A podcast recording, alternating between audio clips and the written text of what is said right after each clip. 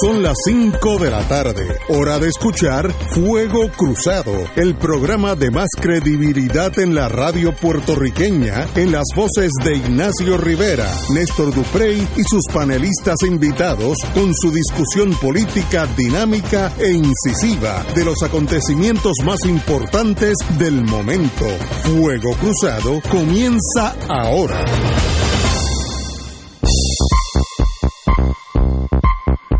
Muy buenas tardes amigos y amigas de Fuego Cruzado. Estamos aquí Romancing the Stone.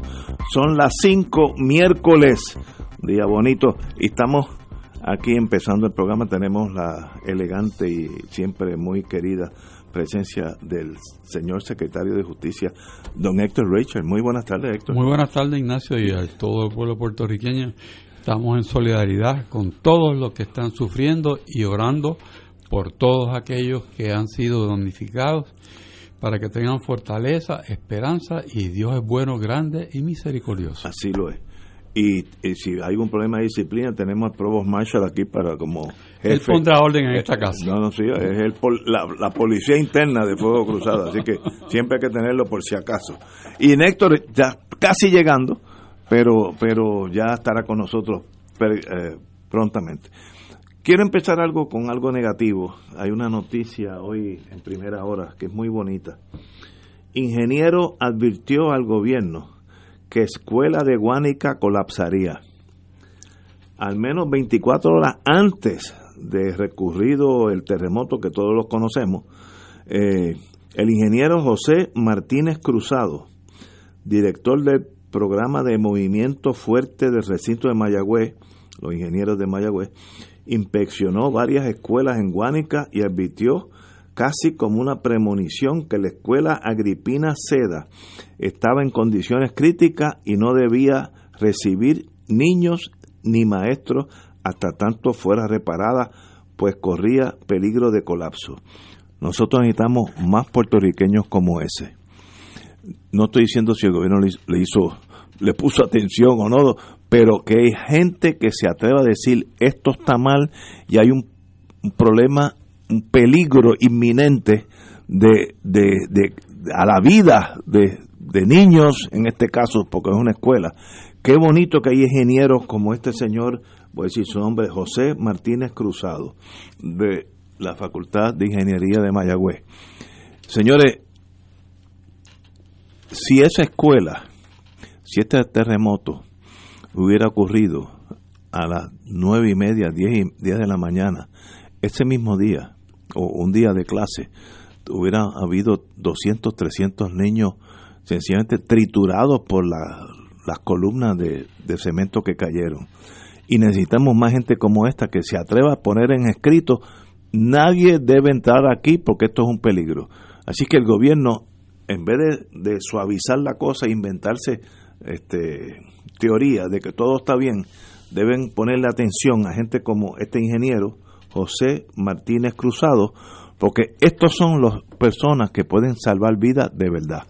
no, luego que se caiga la columna y aplaste 40 estudiantes, siempre podemos dar discursos y cosas, pero este lo hizo antes de tiempo. Felicitaciones al señor ingeniero. Compañero. El, el señor ingeniero goza de un prestigio sólido en su profesión y en sus ejecutorias profesionales eh, ha sido siempre un, un, ejemplo de ciudadano bien informado que comparte sus conocimientos.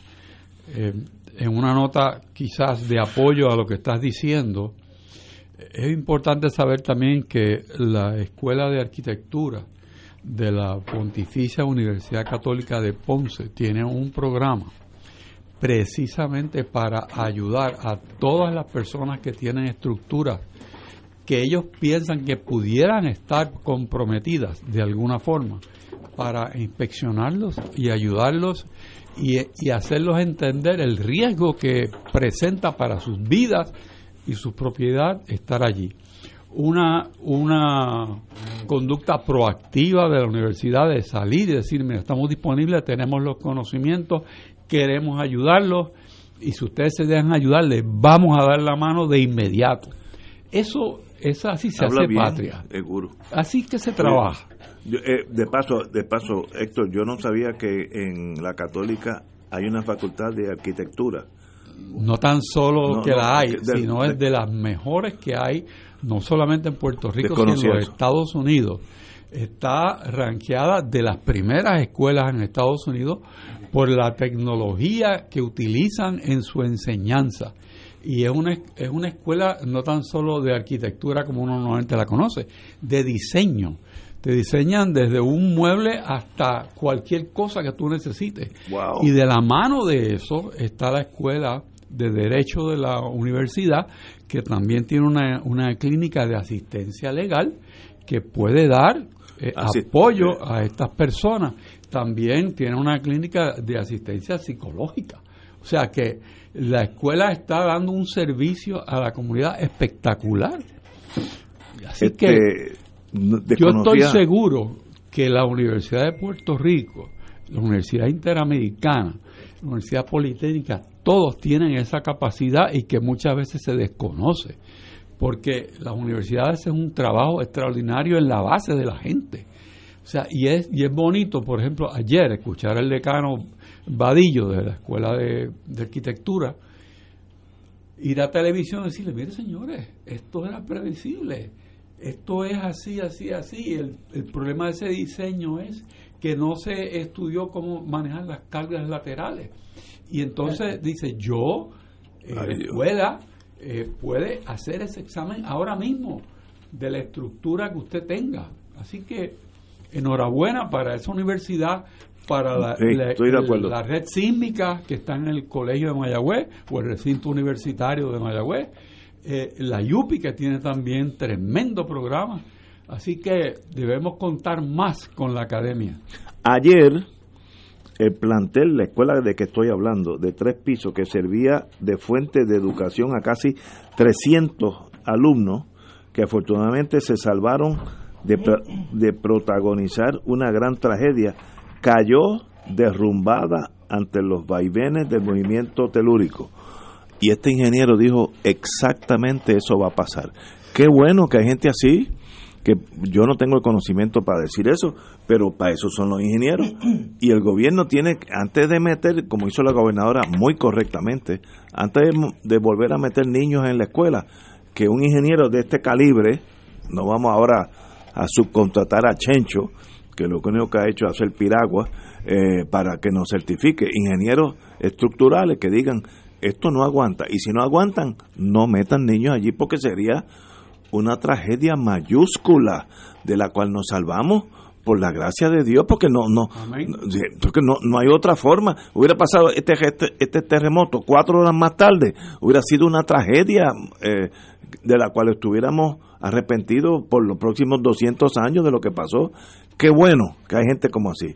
Don Néstor muy buenas tardes amigos mira eh, eso que tú señalas de esta advertencia que hizo el ingeniero Martínez Cruzado, Martínez Cruzado, que como señala Héctor, es una persona de un gran prestigio en su campo, apunta a un problema que desgraciadamente lo vemos cuando ocurren situaciones como esta.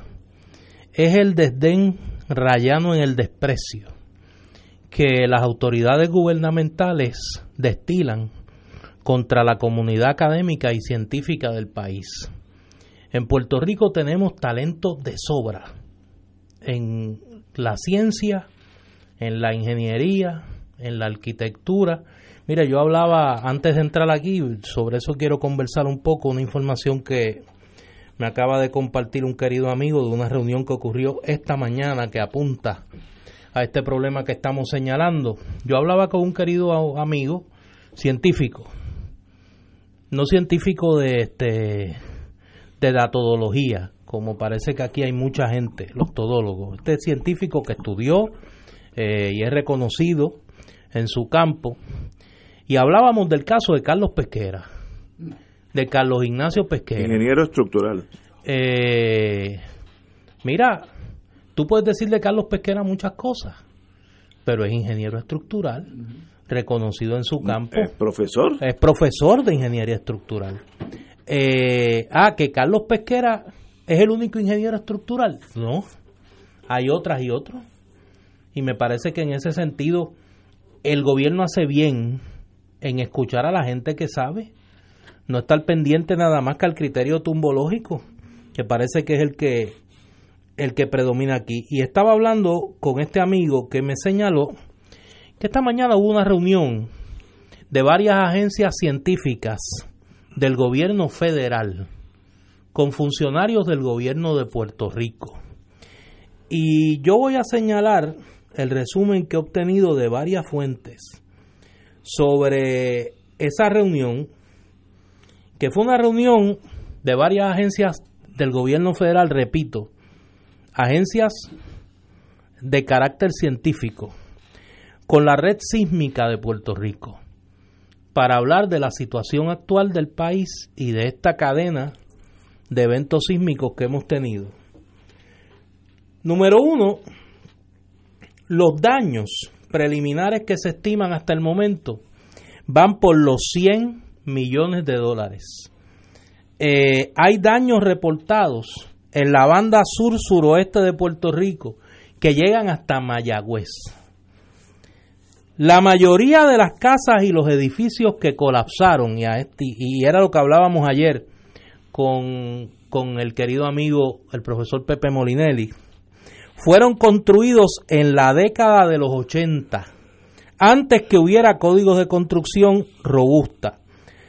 El Código Actual de Construcción de Puerto Rico, que se adoptó en el 2018, sigue las más recientes reglas internacionales sobre construcción a prueba o resistente a eh, fenómenos sísmicos de alta potencia. La red sísmica, producto de los recortes a su presupuesto, no tiene en este momento que estamos hablando suficiente personal para a la misma vez comunicarle a la población lo que está ocurriendo y hacer análisis de lo que está ocurriendo. ¿Por qué la red sísmica no tiene ese personal? Por los graves recortes que ha recibido a su presupuesto. Recordemos que la red sísmica está escrita al recinto universitario de Mayagüez.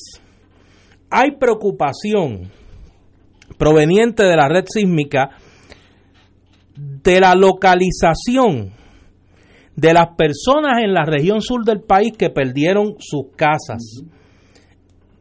Ante esta preocupación que levanta la red sísmica de Puerto Rico, las agencias federales no dijeron absolutamente nada. La red sísmica también trajo a la mesa en esta reunión, que repito fue funcionarios del gobierno federal, de agencias de carácter científico, con funcionarios de la red sísmica de Puerto Rico. La red sísmica trajo a la mesa la preocupación del incremento de los temblores y el no conocer el por qué eso está ocurriendo. Las agencias federales que estaban presentes en la reunión no comentaron nada, solo se limitaron, me, me expresa mi fuente, a recolectar los datos. Antes de entrar aquí, 20 minutos antes de entrar aquí, hubo un temblor de 4.9 que se sintió con fuerza en el área metropolitana. No hay en este momento una actualización de modelos de tsunami en el área. Todos recordaremos en la madrugada de ayer la confusión que hubo sobre si había o no había alerta de tsunami y cuándo se descontinuó la misma.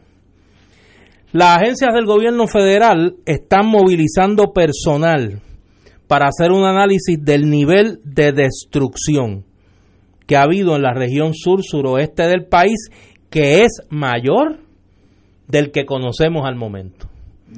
Eh, ya tan cerca como ayer comenzó a llegar personal del gobierno federal y van a seguir llegando durante el transcurso de la semana. ¿Con quiénes está coordinando las agencias científicas del gobierno federal? Con la red sísmica y el recinto universitario de Mayagüez. Se ha hablado de compartir los datos que se levanten, y hay dos preocupaciones sobre este particular que me parece que deben ser atendidas a la mayor brevedad posible. Hay una preocupación sobre la recolección de datos de algunos instrumentos morfológicos a causa de la comunicación con los mismos, ya sea de forma remota o de acceso directo.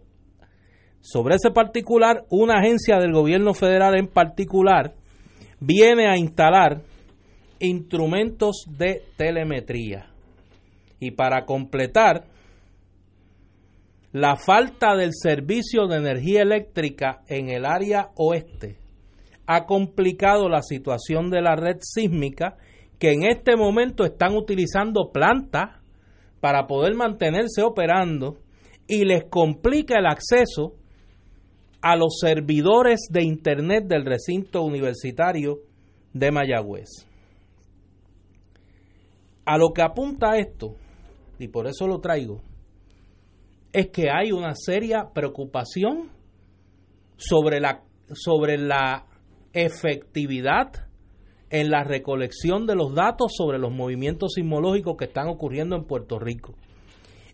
Y aún en el área científica del gobierno federal vemos una actitud de práctico desdén a lo que está ocurriendo en el país. Preocupa por demás la situación de la red sísmica, preocupa que en esta reunión, donde originalmente iban a haber funcionarios aparentemente del gobierno de Puerto Rico, de la fortaleza, finalmente no estuvieron presentes, o no fueron invitados, o fueron invitados, o no, no pudieron o no quisieron estar. Eh, no, yo tengo información sobre ese, ese renglón particular, tengo información eh, distinta, pero esta reunión apunta a una seria preocupación sobre ya el manejo científico de la crisis que vive Puerto Rico, no por la falta de talento de los funcionarios, de los científicos de la red sísmica de Puerto Rico, de los científicos del recinto universitario de Mayagüez.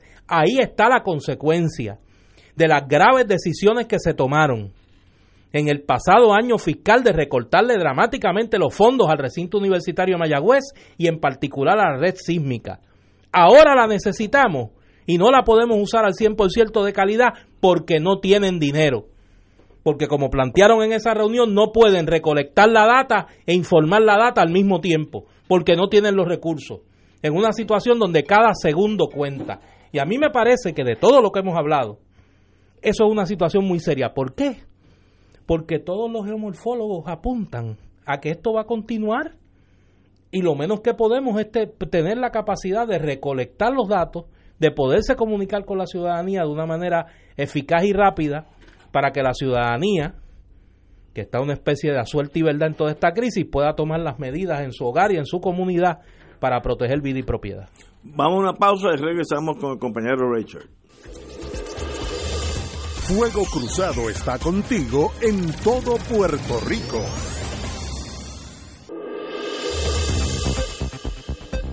Y ahora continúa Fuego Cruzado.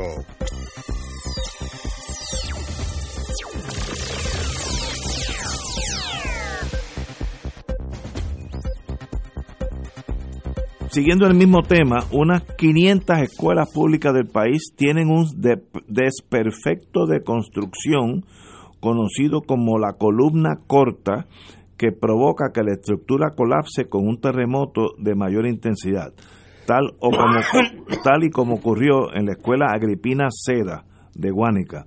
Estas escuelas no deben usarse hasta que el desperfecto sea corregido, eso tomará un año. Así que así de categórico fue el dictamen de varios expertos e ingenieros durante una conferencia, de prensa hoy en el Colegio de Ingenieros y Agrimensores.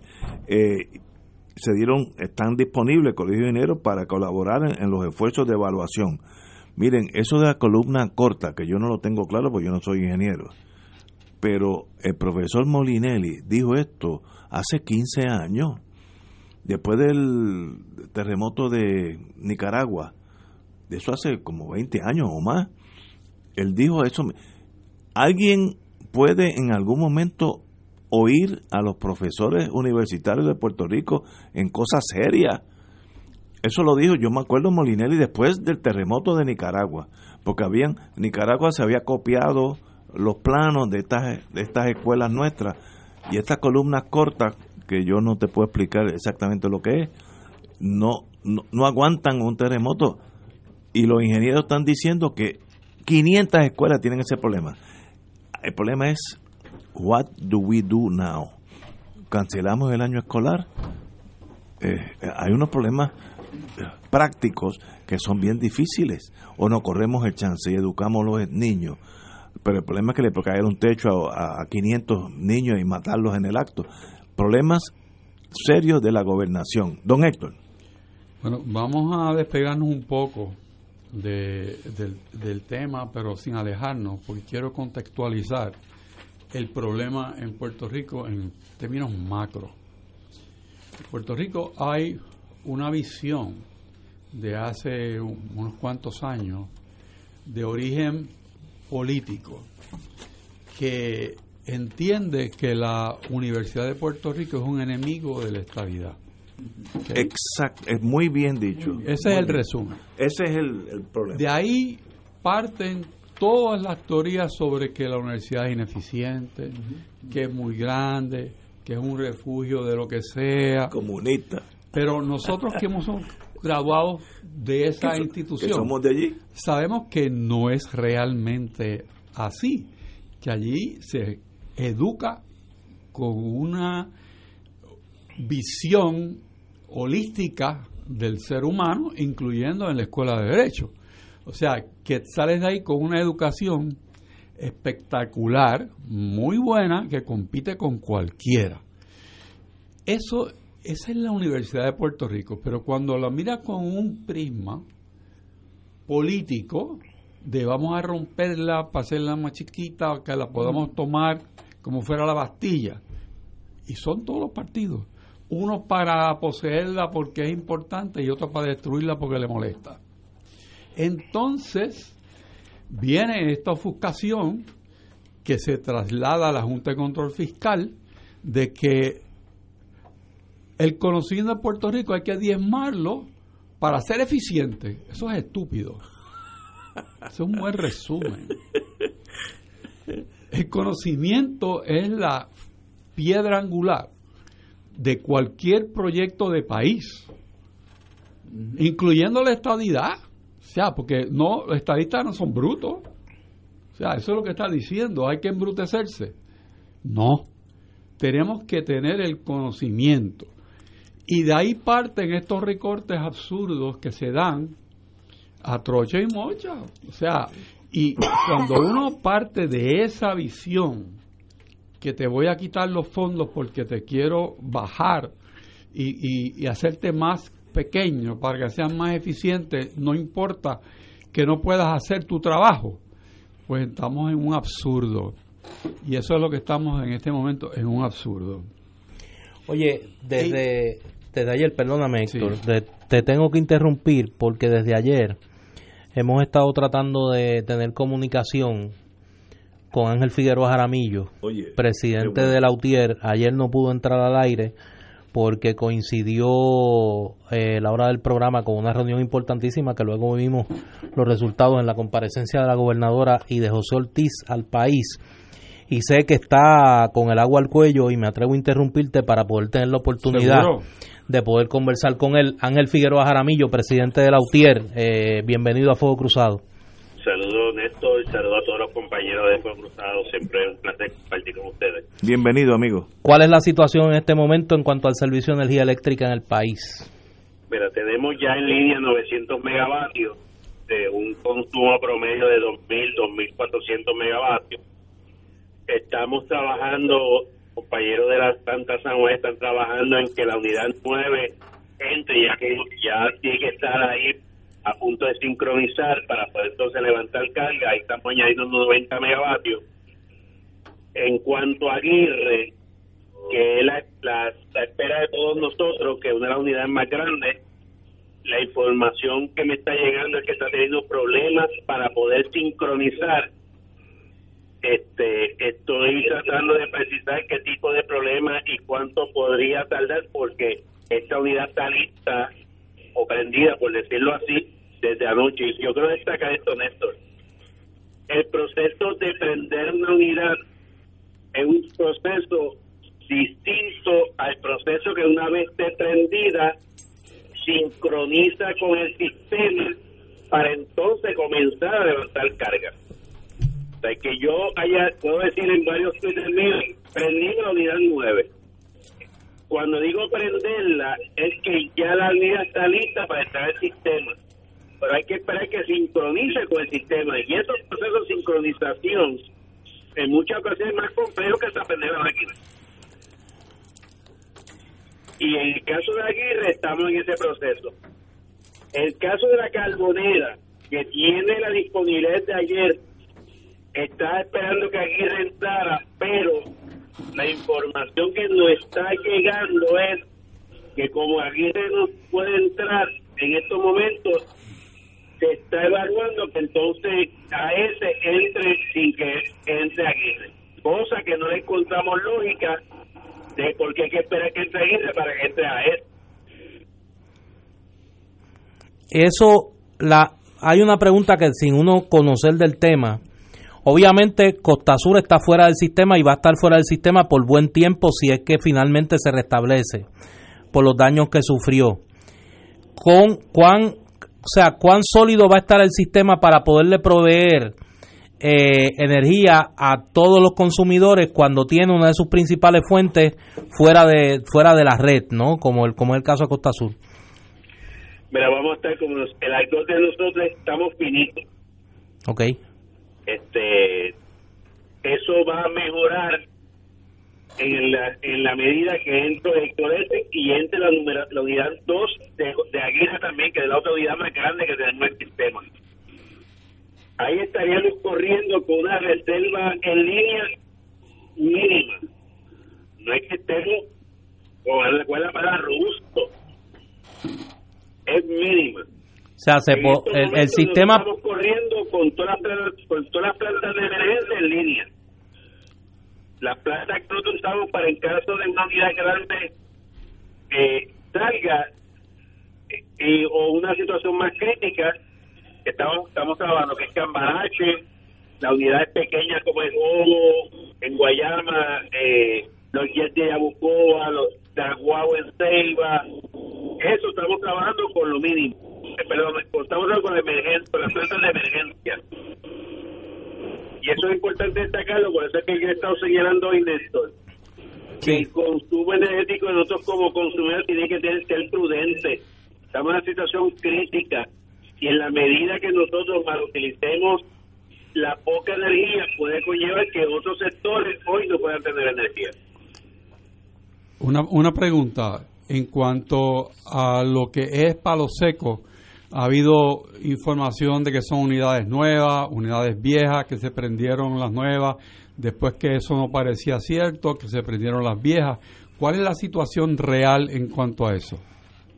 Déjame hacer una explicación para para que pueda entender. La planta termoeléctrica es una cosa y, la, y los llamados megageneradores es otra cosa y las turbinas jet es otra cosa. Explícate, explícate. Ah, ok.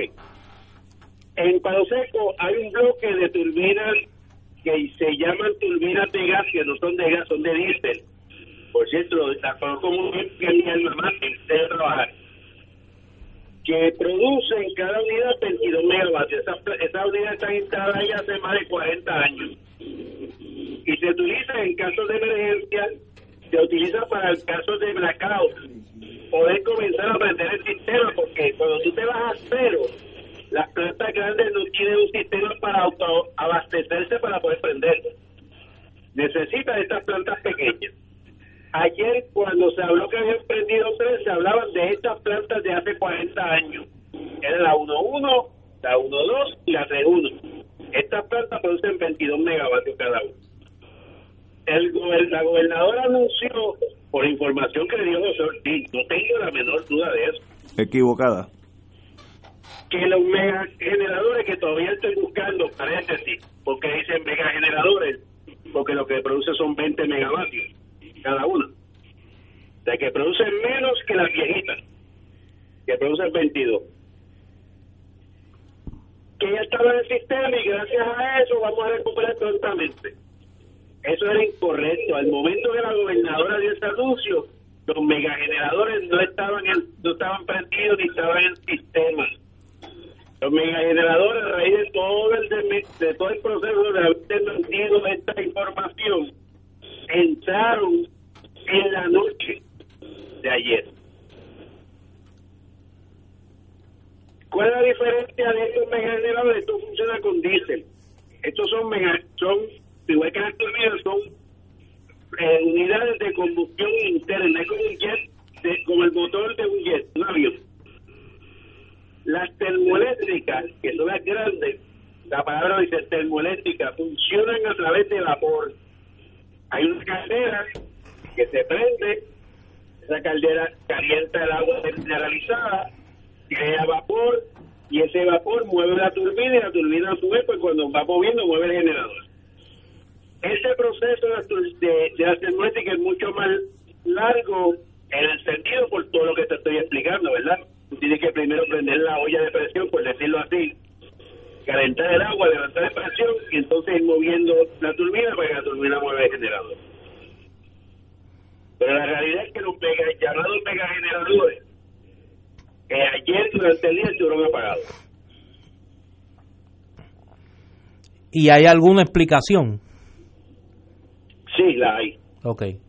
El domingo se abrió lo que llamamos una vía libre que desconecta el sistema de la autoridad de ese, de ese transformador porque había un pequeño liqueo de nitrógeno para corregirlo. La coordinación es tan efectiva que la hace el domingo 5 de enero y nadie coordinó para que el día de Reyes viniera a trabajar. Increíble. Como nadie preveyó lo que iba a nadie podía prever que el domingo de Reyes iba a haber un temblor y el lunes iba a haber otro temblor pues obviamente corrió y cuando el lunes ocurre el temblor grande que el país apaga, esa vía libre todavía estaba eh, establecida y no la habían conectado, no habían cerrado la línea para poder incorporar el transformador y pues entonces poder tener una salida de estas plantas. Esa fue la situación de ahí. Y más adelante vamos a estar hablando si esas turbinas cumplen o no con requerimientos ambientales. En otras palabras, el sistema está en una condición sumamente frágil. Definitivamente. Eh, por eso el llamado es que la prudencia del consumo. En este momento, si tú sabes qué por ciento de los de los abonados de energía eléctrica cuentan con servicio. Pero eso a mí no me gusta hacer el cálculo. Tiene que estar entre 500 mil o 600 mil abonados. ¿De, ¿De cuánto? De 1.4 millones. Así que un poquito más de la mitad. No, menos de la mitad. Menos de la mitad. ¿Y, y cuándo se espera que se vaya normalizando eso? Si es que se va a normalizar. Nosotros aspirábamos hoy que con la entrada de Aguirre y Ecoética que podíamos añadir unos mil megavatios, podíamos, normalizar gran parte del sistema, llegar a un 80, un, un poco más por ciento de la generación. Como dije anteriormente, Aguirre está teniendo problemas para entrar estas son informaciones que yo tengo hace 20 minutos, amor, cuando tú y yo estamos hablando, ese problema se superó y está, y está, en línea, Esto, esto ocurre de minuto a minuto. Ángel, una, una duda que tiene la ciudadanía eh, y, los que no manejamos este tema es el criterio para energizar. Si hay algún criterio para eh, priorizar eh, la energización de unos sectores sobre otros, me explico. Hay personas que se están quejando de que hay áreas de actividad comercial que ya han sido energizadas, mientras hay áreas donde hay hospitales, donde hay centros eh, de salud importantes para el manejo de esta crisis que aún no tienen energía eléctrica. Todo hay que ubicarlo dentro de las geográfico. Primero, sí es prioridad hospitales, bomberos de agua y, y, y aeropuertos y facilidades de seguridad pública pero si muchas veces la información que se trae que el hospital de aquí yo todavía no está registrado y Plaza América sí, obviamente estamos en lugares distintos. y me dicen que es que el hospital Pavía Torrey no tiene energía y Plaza América sí, entonces hay que evaluar cuáles son los criterios para poder haber analizado unos sí y otros no. Un, un elemento que, que al liderato de la UTIER siempre le ha preocupado y que en estas crisis, por lo menos a mí, siempre recuerdo que, que, que Ricardo Santos lo planteaba y que, que, era una prioridad, era el tema de la seguridad de los trabajadores de la autoridad, frente a la ansiedad, frente a la prisa, frente a, a la presión pública de que se restablezca el servicio, en este caso en particular, las medidas de seguridad para, para los trabajadores, las trabajadoras y trabajadores de, de energía eléctrica. Sigue siendo las mismas. Este, hemos estado hablando con los compañeros, en esta ocasión la diferencia, y con esto de que bajar la guardia, a diferencia de María, el problema es de generación, nuestro sistema de transmisión de distribución está prácticamente este, una condición que, que podría restablecer el servicio inmediatamente, pero eso no significa que no que los mecanismos de seguridad y más ahora mismo en la misma planta de compañeros con el poco personal que tenemos trabajando turnos de 24 horas. Me, acaban de informar que el director acaba de decir que Costa Azul va a estar fuera por un año. Sí, eso, eso estábamos leyendo. Le hizo una expresión al periodista de CBS, David Bennett, de que Costa Azul va a estar por lo menos eh, un año fuera de fuera de, de la red. ¿Y qué quiere decir eso, Ángel? Ignacio Rivera te habla. Buenas tardes. Bueno, tenemos una, tenemos una pérdida de 900 megavatios. Este, vamos a tener que ver cómo nosotros empezamos a recuperar unidades que a lo mejor en un momento dado para la administración entendía que no eran necesarias y nosotros siempre estuvimos advirtiendo que el 60% de la flota generativa de la autoridad habían abandonado y que eso era muy eso era muy preocupante para casos de emergencia. Ahora la gobernadora y fue una cosa que le expresamos tiene que evaluar de lo que tenemos ahora en el sistema que podemos recuperar, por ejemplo, de un ejemplo, hay una turbina en megavatios de 22 megavatios que hoy no está prendida porque le falta un motor que hace el fila que la arranca. Y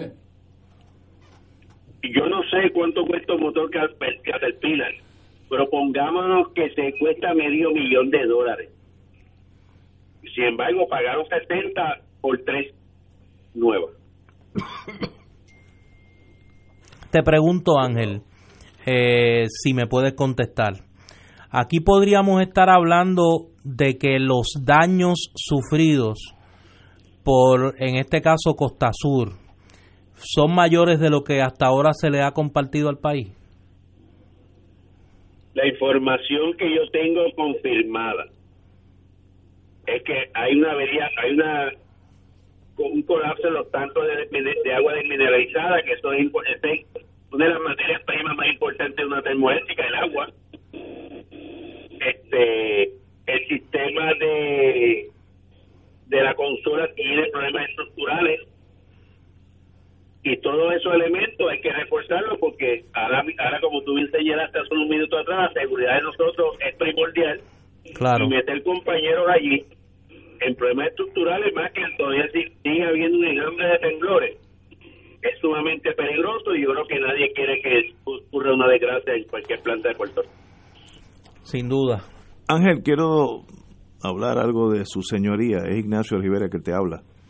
Eh, a la edad mía, pues ya uno puede decir más o menos lo que piensa. Y yo te puedo decir a ti con toda sinceridad que cuando yo quiero saber lo que está pasando en la industria de ustedes, yo te oigo a ti, porque más o menos me vas a decir bolas y strikes.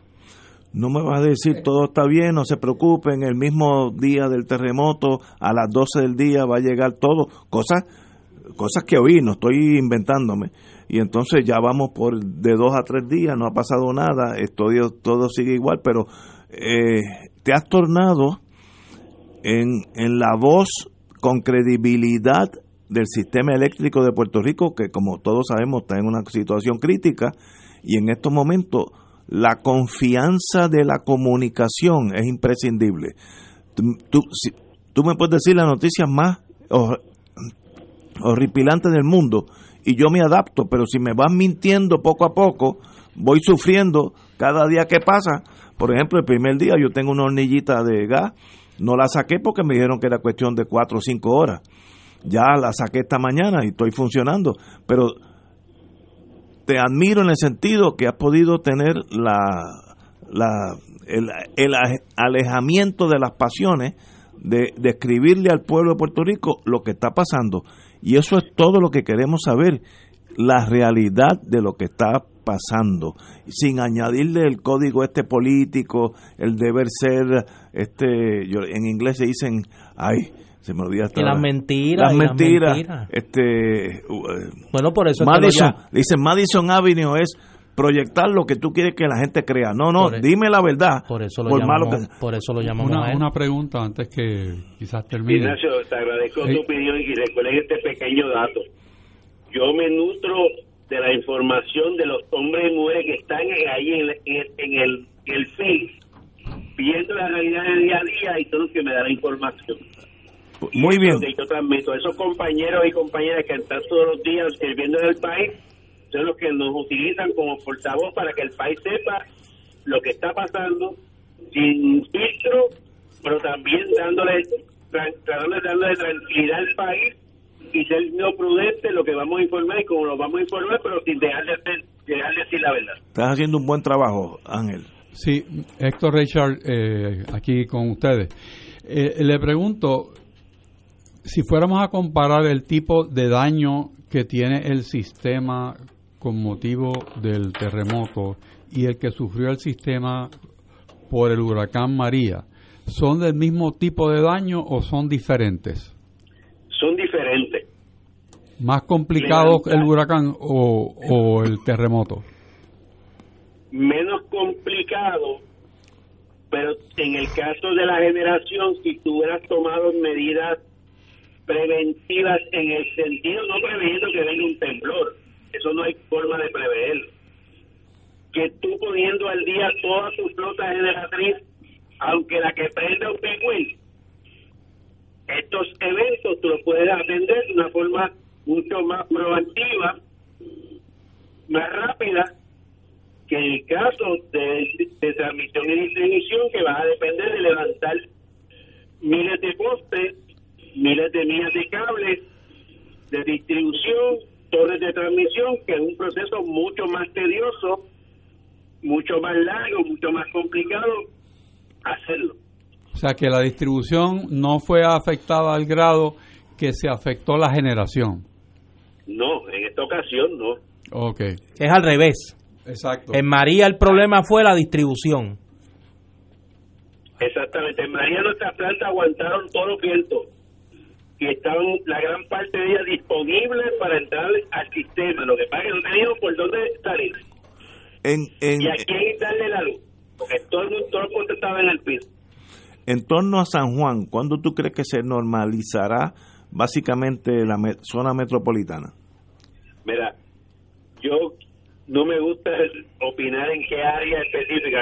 Yo escribo en Twitter y la pregunta que me hace mucha gente y no me estoy tomando esto a mal. Esa planta que tú estás diciendo que va a entrar, ¿a quién le da luz?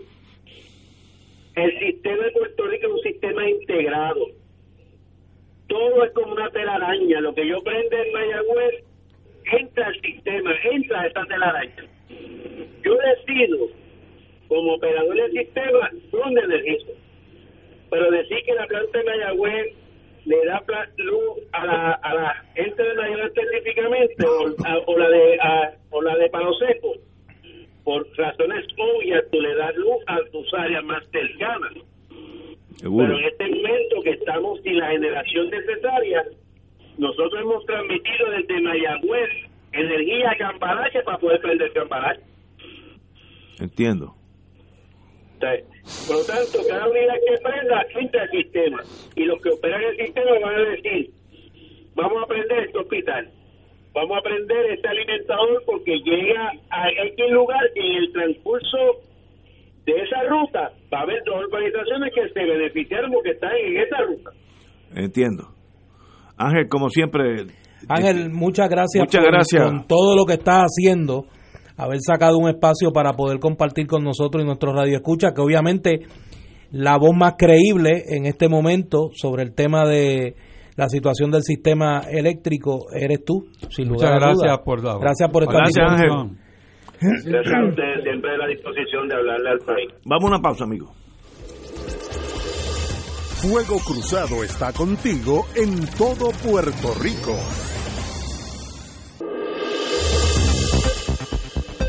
Y ahora continúa Fuego Cruzado.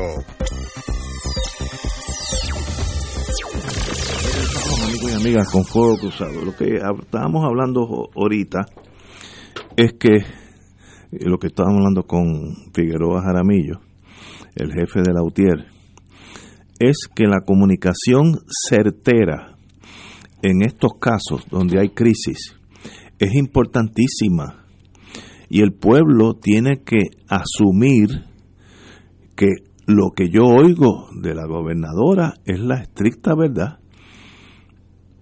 Y no que cuatro horas después ella dijo que las tres mega unidades de mega generadores de palo seco estaban ya conectadas, luego le dan información correcta y decir no, no están conectadas, tal vez tomemos más tiempo. Eso no es un problema de ella, porque ella no es la jefa de electricidad.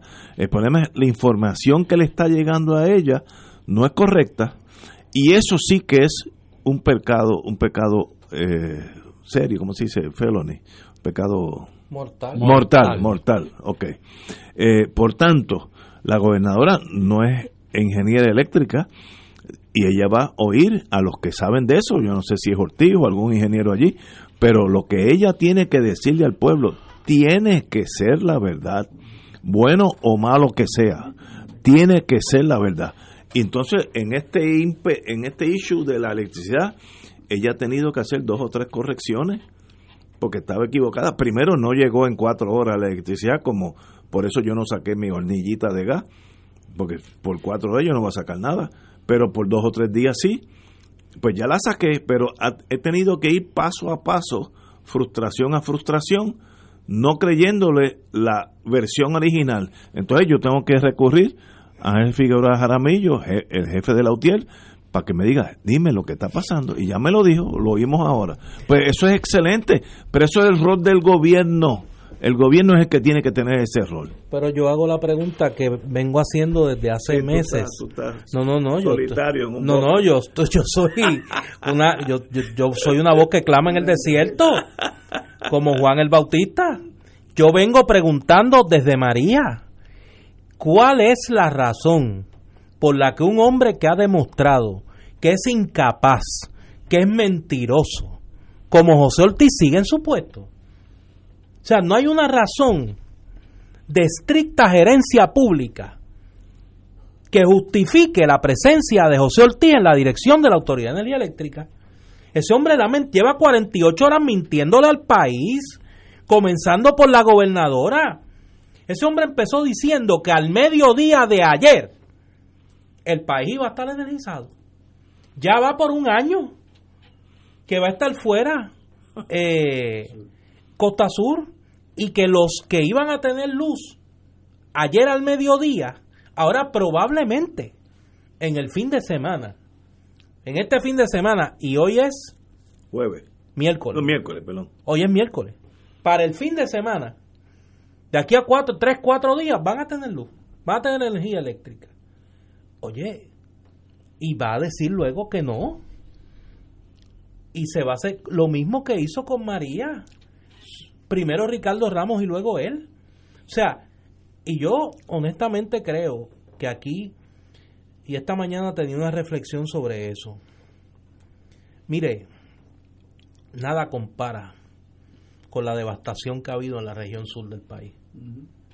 Las imágenes que nos están llegando a nosotros, que el único problema que tenemos es que no tenemos servicio de energía eléctrica. Y en algunos lugares no hay servicio de, Espérate, de espérate. agua. No, tengo una noticia aquí bien seria. Me dice uno de los doctores principales del auxilio mutuo. Que el auxilio mutuo no está tiene luz, sin luz y y, Plaza de América, Américas sí. tiene. Por eso. Eh, pues, espérate. eh, Por eso es que yo pregunté que cuál entonces- es el criterio No, no, para energizar unos lugares sobre otros. ¿Quién tiene más pool político? Esperemos que no sea así. Y entonces, lo que agrava la situación. Me afecta, me afecta esto. No, no, no, si es que es de preocuparse. Es que no solo José Ortiz, hoy estaba en varias emisoras como portavoz de la Autoridad de Energía Eléctrica, Josué Colón. El ingeniero Josué Colón. O sea, eh, eh, un old-timer de la recaudación de fondos del PNP en la Autoridad de Energía Eléctrica. Y entonces, ¿a cuenta de qué Josué Colón es portavoz de la Autoridad de Energía Eléctrica? Y entonces tú dices, bueno, pero ¿y dónde? Nosotros hemos caído otra vez en el mismo hoyo que estábamos luego del paso del huracán María en el tema de la energía eléctrica. Y repito, nada compara con el dolor, la angustia, la incertidumbre que están sufriendo nuestros compatriotas en la región sur del país, en el epicentro de, este, de esta serie de movimientos sísmicos pero yo creo que el país se merece respuesta sobre el tema de la energía eléctrica, por lo menos que le digan la verdad. Yo te diría que si vemos la mudanza, el cambio en la cara de la gobernadora en la conferencia de prensa de ayer, cuando se da cuenta que le están tomando el pelo con la información, y, el decir que ella va personalmente a investigar eh, porque ella solamente quiere compartir la verdad con el pueblo, sea buena o mala. Muy bien. Yo creo que el próximo paso sería que eliminara este obstáculo que es el director ejecutivo, porque el pueblo se lo va a agradecer. Y cuando hay crisis es el momento para salir de persona. O sea, ese es el perfecto, el perfecto momento en política para actuar y actuar con firmeza. Y yo creo que este es el momento para eso, porque no hay uno mejor, porque estoy seguro que en Puerto Rico hay personas muchas personas con capacidad de sobra para dirigir la Autoridad de Energía Eléctrica. Hay profesionales de primera, línea. Primera línea para hacer eso. Y no hay que ir a ningún otro sitio, están aquí. Y están mirando y saben cuál es la solución. Y no tiene que ser una estrella de algún sitio, es una persona compenetrada en lo que es la Autoridad de Energía Eléctrica y que tenga libertad de acción porque va a requerir mucha ortopedia. y la pone en pie. Claro. Es que la politización de esa entidad hace 30, 40 años ha sido devastadora. E, este es el resultado. Una agencia que funciona a mitad porque la mitad son de un color y la mitad de otro. Eso no puede ser, no puede ser. Para tener eso, privatícenlo y que venga General Electric y la corra, porque no ahí no va a haber colores. Bueno, va a haber un color, que es el dólar, pero eso... pero, pero, señores, esto es serio y no nos mientan. ¿Cómo el jefe de energía eléctrica no va a saber que los tres megageneradores de Palo Seco no estaban ni en línea ni conectados? Es imposible que diga que le dé información falsa a la gobernadora. Yo estoy seguro que no fue a propósito, es que él tampoco sabía. Pero si no sabía, eso es otro problema de él. Tú eres muy generoso yo siempre soy Pero tan que Se, a él se le paga para saber. Él, su trabajo es que su trabajo es saber. Decir lo que está pasando. ahora mismo lo que contaba eh, Figueroa Jaramillo aquí, de que se desconectaron unas unidades de palo seco y a nadie se le ocurrió que había que tomar medidas para prenderlas el día de Reyes. Al otro día que las desconectaron. O sea, eso no es, eso es incompetencia, eso es negligencia.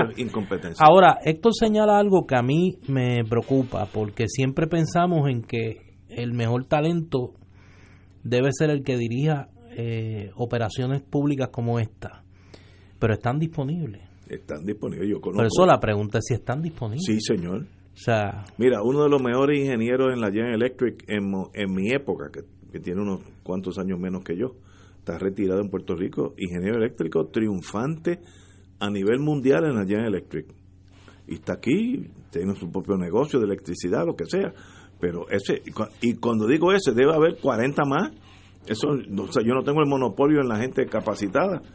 Pero como hay un factor político, eso elimina el 90% de los servidores públicos que no son políticos. Entonces tú nombras allí un cacatúa. Pero es que puede ser PNP. pero que sea competente. por mí puede ser del Partido Comunista Italiano. Si usted va a correr eso bien, usted va a país. Pero ese es otro mundo del cual yo comprendo que Puerto Rico no tiene esa esa madurez emocional. Ellos prefieren un cacató allí, pero que sea true blue, azul marino, no ni, ni tan siquiera azul celeste. Esos son los problemas que genera esto. Y mañana puede ser rojo vivo, tampoco está bien. Vamos a tener un sistema autónomo corrido por personas con profesionales o vamos a tener el factor político envuelto en las decisiones. Pues, pues se genera otro mundo y mira el resultado. La mitad de la isla no tiene electricidad. Tres días después, cuando el jefe dijo que en cuatro horas iba a estar todo en, en, en línea. Ineptitud o político, uno de los dos. Señores, vamos a una pausa. Fuego Cruzado está contigo en todo Puerto Rico.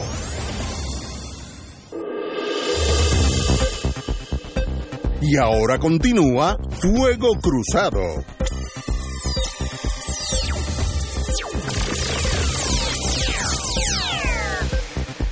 Amigos y amigas, eh, em, ¿qué, qué, qué yo he dicho? Estaba hablando con un par de gente que me han llamado a la pausa. y están, este, ¿Qué yo he dicho ahora? Bueno, es que las expresiones de José Ortiz no, pero es que del llamado que ustedes hacen de que de que haya una persona disponible el que sea. para dirigir energía eléctrica, pues Ah, bueno. pues está complicado, eh, porque quién se va a meter ahí en esa olla de grillo. Ah, bueno, eso, es- sí, sí, eso yo Pero lo por entiendo. otro lado, pero yo hay creo- que tenerlo allí. Yo creo que hay eventos en la vida de los funcionarios públicos que marcan un, un, un punto de no regreso.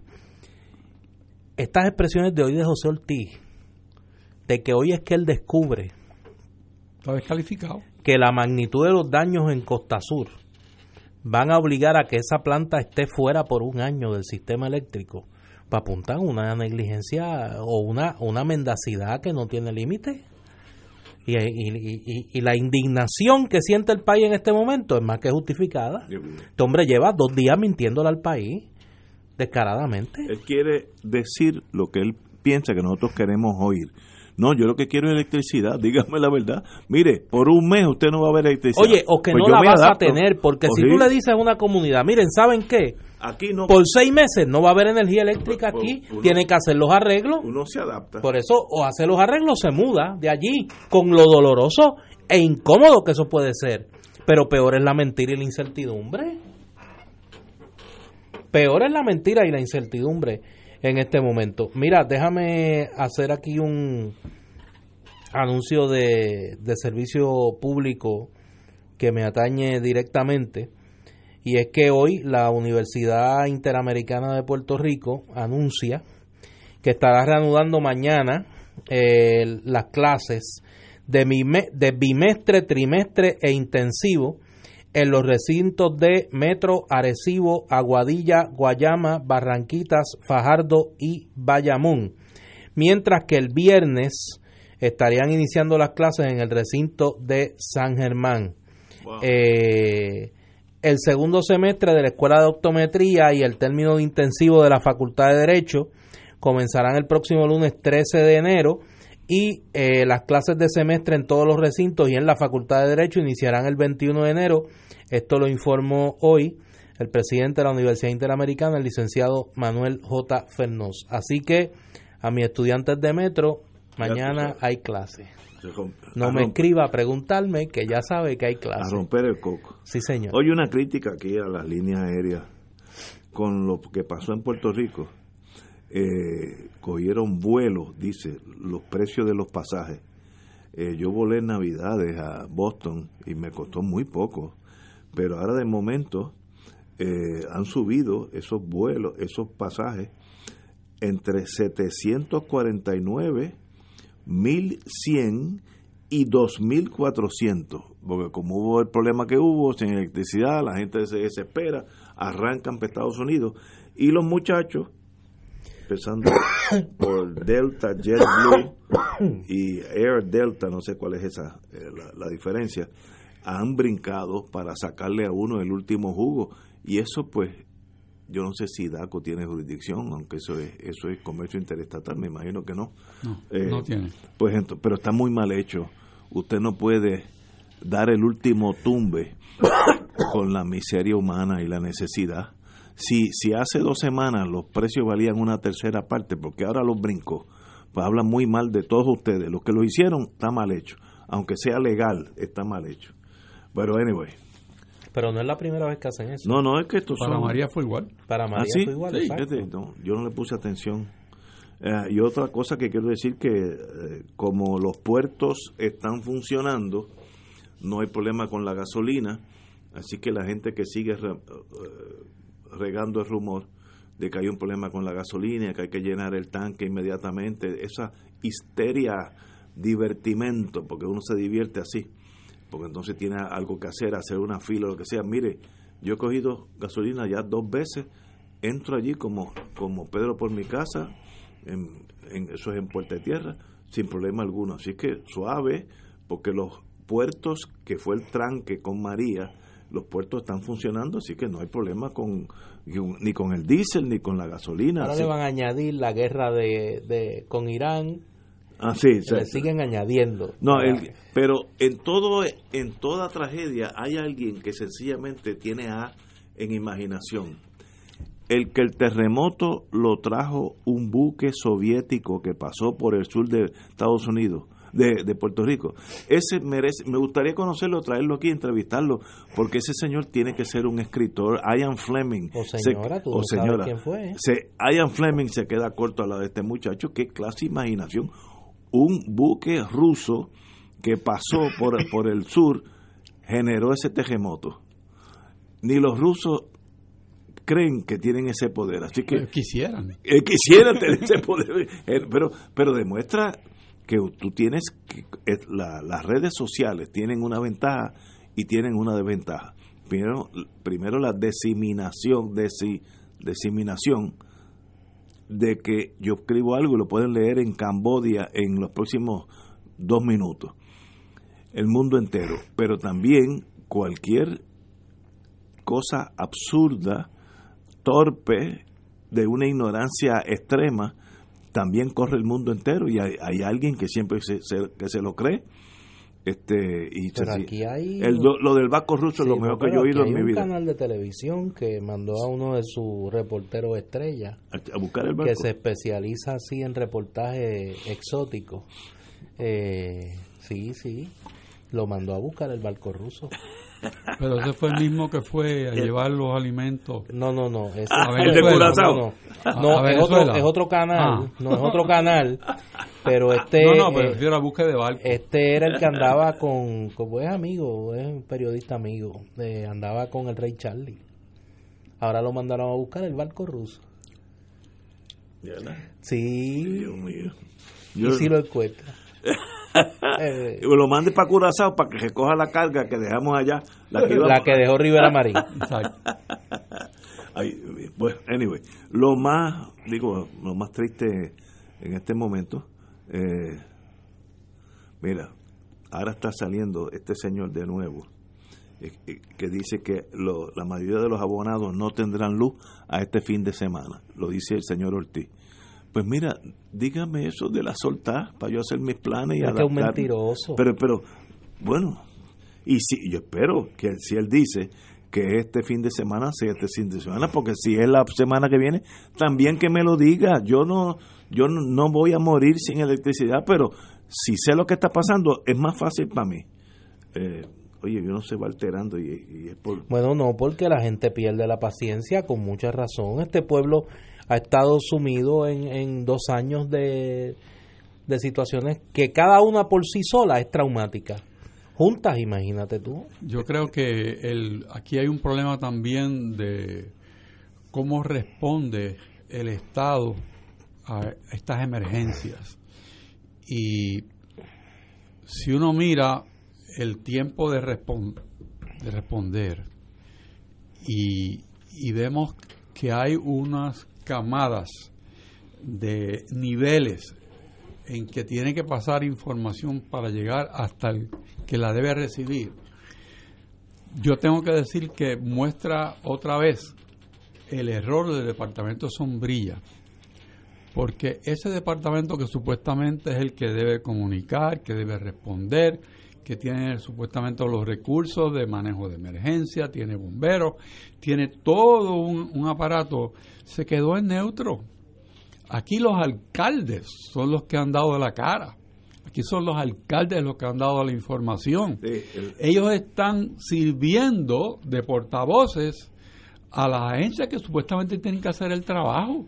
O sea, es, es maravilloso que los alcaldes asuman esa postura. Lo vimos en María. Frente al pueblo. Lo vimos en María y lo estamos viendo. Por favor, entonces, ¿para qué existe todo este aparato, ese andamiaje? que lo que hace es obstaculizar que llegue la ayuda. Es al revés. es al revés. Tenemos que, que dejarnos de pensar que porque hay un departamento sombrilla que tiene Homeland Security y tiene 20 mil cosas en Estados Unidos, aquí va a ser la misma situación. No es cierto. Nosotros tenemos una cultura de gobierno distinta y eso no se cambia de hoy para mañana. Aquí tenemos que trabajar con la frontera más inmediata al problema. Y es la única manera de, responder. Y eso ha estado claro. Esos alcaldes han estado 24/7 delante de sus comunidades. No importa el partido, todos han respondido. Ha sido maravilloso. Sin embargo, el, el gobierno central, digo, tengo que hacer excepción que la gobernadora ha tratado de mantener un clima de veracidad y tranquilidad. Y eso es correcto. Muy, muy positivo. Pero, pero el performance de ese departamento deja mucho, pero que hay mucho que desear. Y hay que mirar esas cosas porque si algo no funciona, ¿por qué lo deja?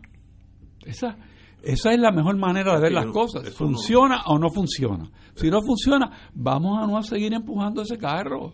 No funciona. Y no seguir dándonos contra la misma pared. Sí. Oye, llega una noticia aquí para ustedes los abogados y las abogadas del país y para todos los que tengan asuntos con la justicia que atender.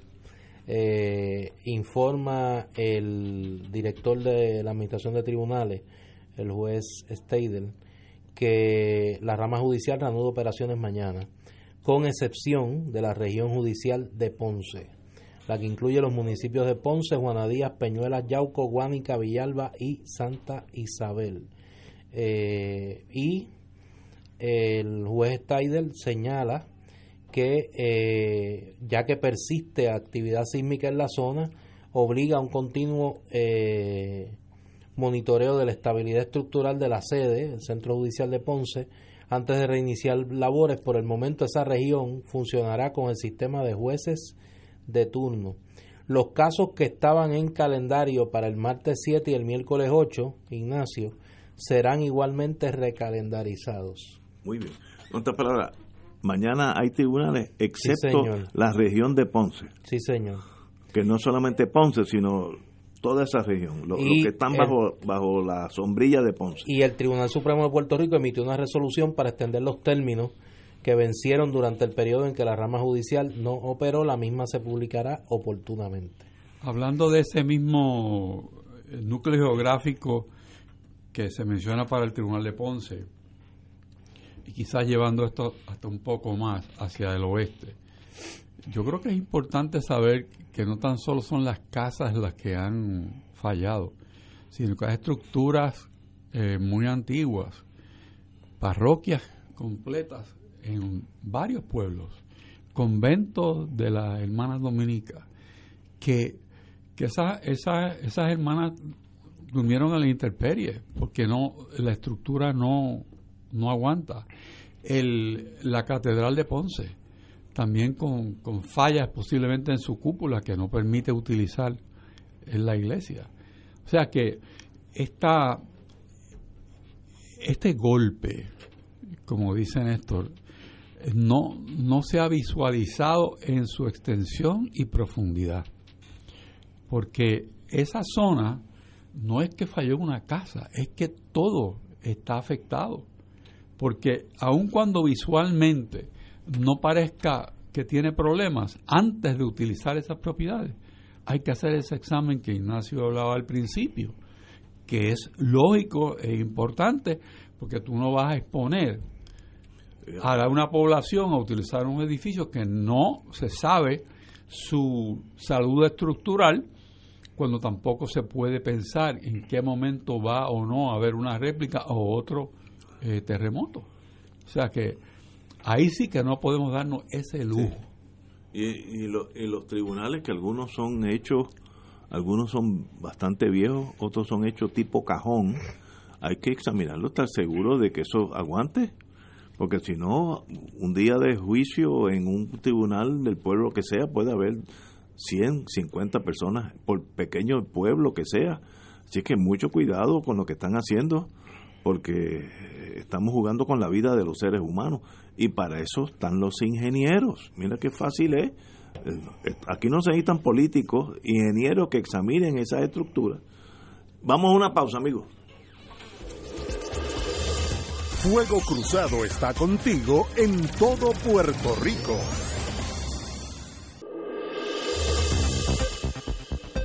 Y ahora continúa Fuego Cruzado.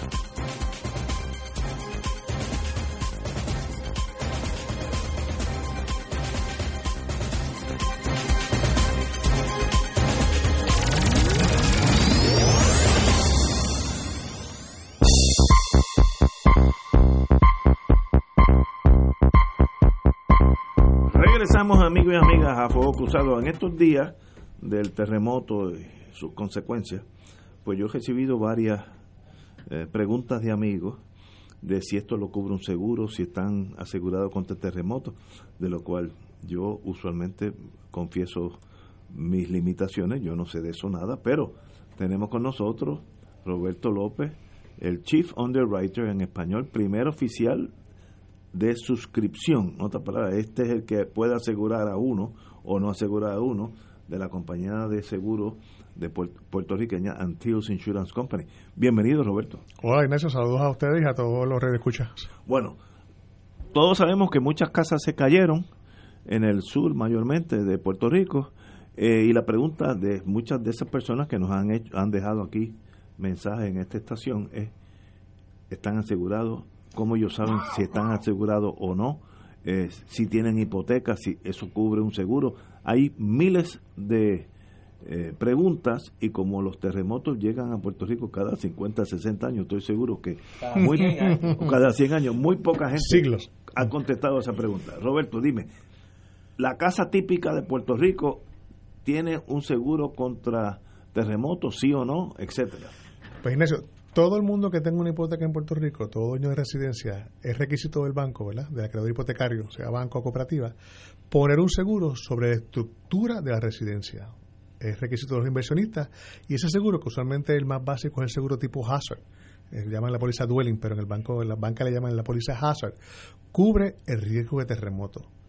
En la póliza cubre tres peligros básicos, cubre fuego, huracán y terremoto. En huracanes somos expertos ya tenemos la experiencia de María y los pasados, pero sí hay una cubierta para terremotos, así que todo el mundo que tenga una hipoteca, que sea dueño de una residencia, su seguro le cubre el peligro de terremoto y tiene derecho, a sufrir daños, a reclamar a la póliza. Vamos a decir que yo tengo mi casa eh, por allá, por Guayanilla, por donde hubo los problemas, con el Nueva Escocia, la hipoteca, me estoy inventando. Pues esa hipoteca conlleva un seguro para terremotos Correcto. Un seguro para la cubierta de estructura, que es el requisito, no el contenido, no la propiedad personal, para fuego, huracán y terremoto. Así que es un riesgo cubierto en las pólizas de todas las personas que tengan una hipoteca. ¿Y qué debo hacer yo con esa hipoteca? ¿Ir al banco? bueno, ¿Qué, hace uno? Uno lo primero que hace es documentar los daños, ¿verdad? Si hay una reclamación, si sufrió daños en su casa, uno toma fotos, lo primero documenta. Casi todo el mundo ahí, la mayoría de las personas tienen un teléfono inteligente le puede tomar fotos con su teléfono, debe contactar a su representante de seguros, ya sea un, representante autorizado o un broker, ¿vea? su productor de seguros, y notificar a la compañía los daños que tuvo. A diferencia del huracán, que tuvimos la experiencia todos recientemente de María, pedíamos también, o se pedía usualmente, un estimado de daño porque se le dañó la puerta del garaje, se le dañó la ventana, el tratamiento de techo, el gazebo. Aquí lamentablemente vamos a ver daños bien severos. Así que el estimado debe ser, ¿verdad? En los casos, ¿verdad? Que fueron afortunados que no sufrieron daños severos. No va a haber estimado de reparación. Va a haber que reconstruir las propiedades porque he visto muchas fotos en la prensa y en los medios, estas casas que están en, en columna, los llamados zancos, que las casas se han caído. La pregunta es, ¿qué estimado de reparación se puede presentar? Recrear una nueva casa. Eso, habría que hacerlo. Así que, que estamos viendo un, un escenario completamente diferente al huracán en cuestión de severidad de daño. Tuvimos eh, en María la experiencia de que huracán pasó del este al oeste como decimos en el Macao, partió la isla, pasó completamente a través de la isla. Aquí tenemos daños en un área específica, porque aunque, ¿verdad? Sabemos que el epicentro fue en el área suroeste, quizás el de Fajardo, el de Ceiba, no sufrió tantos daños, quizás el empañetado de su residencia. pero muy poco. Pero la severidad fue en el área de donde está el epicentro.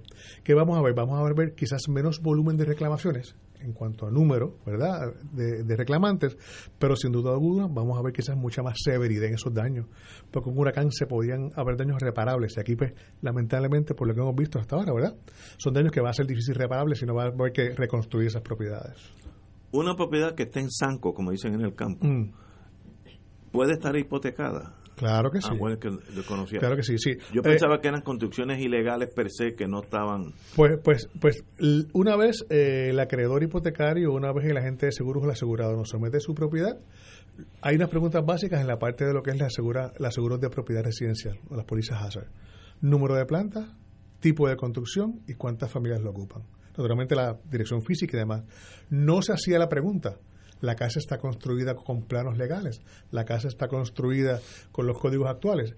Ahora, nuevamente, cuando vamos ahora en adelante, ¿verdad? Una vez, como dicen, live and learn, cuando vamos a ver ahora qué va a pasar en adelante, los suscriptores de seguro, ¿verdad? Que es el trabajo que yo hago, preguntaremos, haremos preguntas. Oye, ¿la casa está construida en una ladera?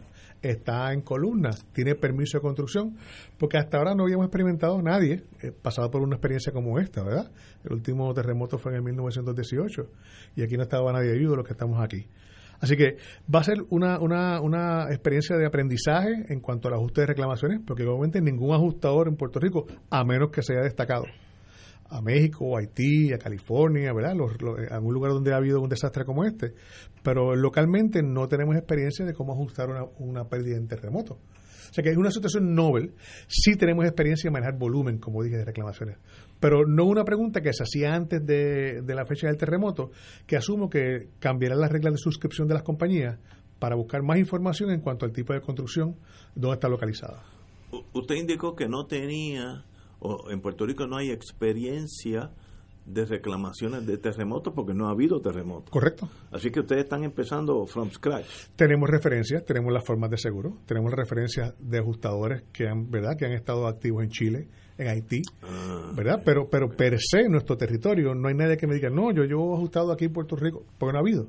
Entonces, vamos a encontrarnos con eso si las pólizas tienen cubierta, si eh, el deducible es muy importante. El deducible estatutorio para huracán es el 2% de la cantidad de seguros, el 2%. Si la casa está asegurada en 100 mil dólares, son 2 mil dólares. El deducible estatutorio en lo que es la partida de terremotos es un 5%, aunque hay compañías que también mantienen un 2% de deducible para de terremotos. Así que usualmente en los libros el deducible puede ser mayor al de huracán. Pero muchas compañías también han manejado el de 2%. Las personas que están escuchando deben buscar su póliza, consultar con su representante de seguro, con su intermediario, ya sea broker o representante autorizado, y cotejar qué deducible tiene su póliza en la parte de terremoto. Es importante que cotejen eso. Para que una, para que una propiedad sea elegible a poder recibir compensación de su póliza de seguros por daños causados por el terremoto, tiene que ser un daño parcial o tiene que ser la, un daño que sobre un daño que sobrepase el deducible. Puede ser parcial. Supongamos que alguna casa quizás eh, se mantuvo ¿verdad? íntegra en su estado físico pero el, el, empañetado lo perdió. Pues, pues quizás ese empañetado cubre la cantidad del deducible sobrepasa ese 2% y se, pues, esa persona va a recobrar naturalmente, pero lo importante es que sobrepase el deducible y que hayan daños naturalmente eh, relacionados directamente al terremoto. Tuvimos el caso que en el huracán gente nos reclamó grietas por la fuerza del viento y los ajustadores iban y la grieta estaba pintada por dentro. Pues ese no tenía que ver, fue una grieta ya. anterior. O había, había matitas de moriviví saliendo. pues, pues, pues no. Pero en este caso no hay duda que va a haber muchas grietas y no hay duda, ¿verdad? Y estamos clarísimos Daños relacionados. Claro, quizás algunos van a ser un poco más cosméticos, otros quizás van a afectar la integridad de la estructura. Va a depender, ¿verdad?, eh, eh, la severidad de ese daño. Pero la contestación es que una vez pasa el deducible, sí son daños cubiertos. Me, me hacen una pregunta. ¿Y si yo tengo la casa paga, pero quiero sacar un seguro de terremoto, ¿a dónde va esa persona? Ahora tiene que esperar. Por lo menos en nuestra compañía, en Antius Insurance, eh, y la gran mayoría de las compañías tienen una regla no escrita que se llama cerrar el mercado. Y les explico. ¿Qué quiere decir eso? Eh, Eso, eso evita una selección adversa en el riesgo. Cuando, para hacer la referencia en analogía con los huracanes, cuando la gente ve que ponen en la prensa vigilancia huracanes, corren a asegurarse. ¿Ves? Esto, esto es asegurar una casa que se está quemando. Se está quemando la casa, van a tener seguro de fuego.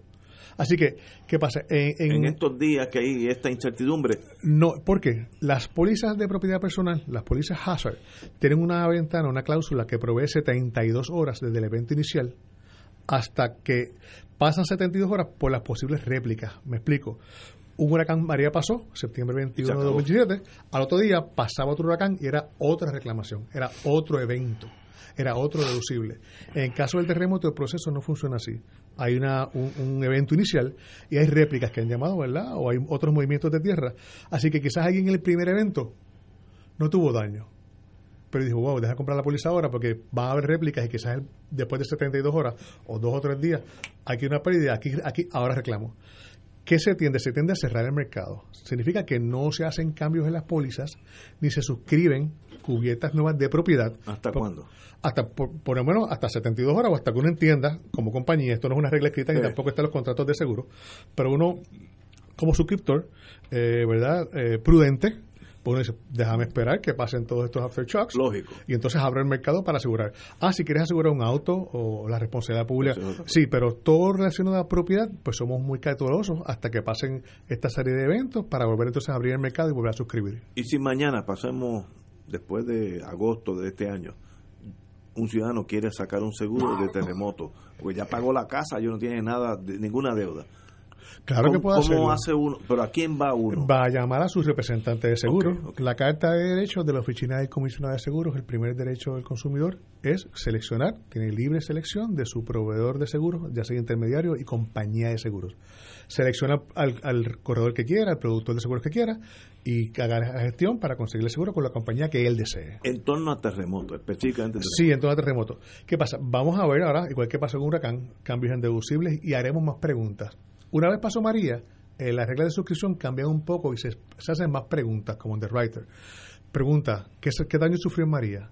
Segundo, eh, ¿tiene eh, tormenteras?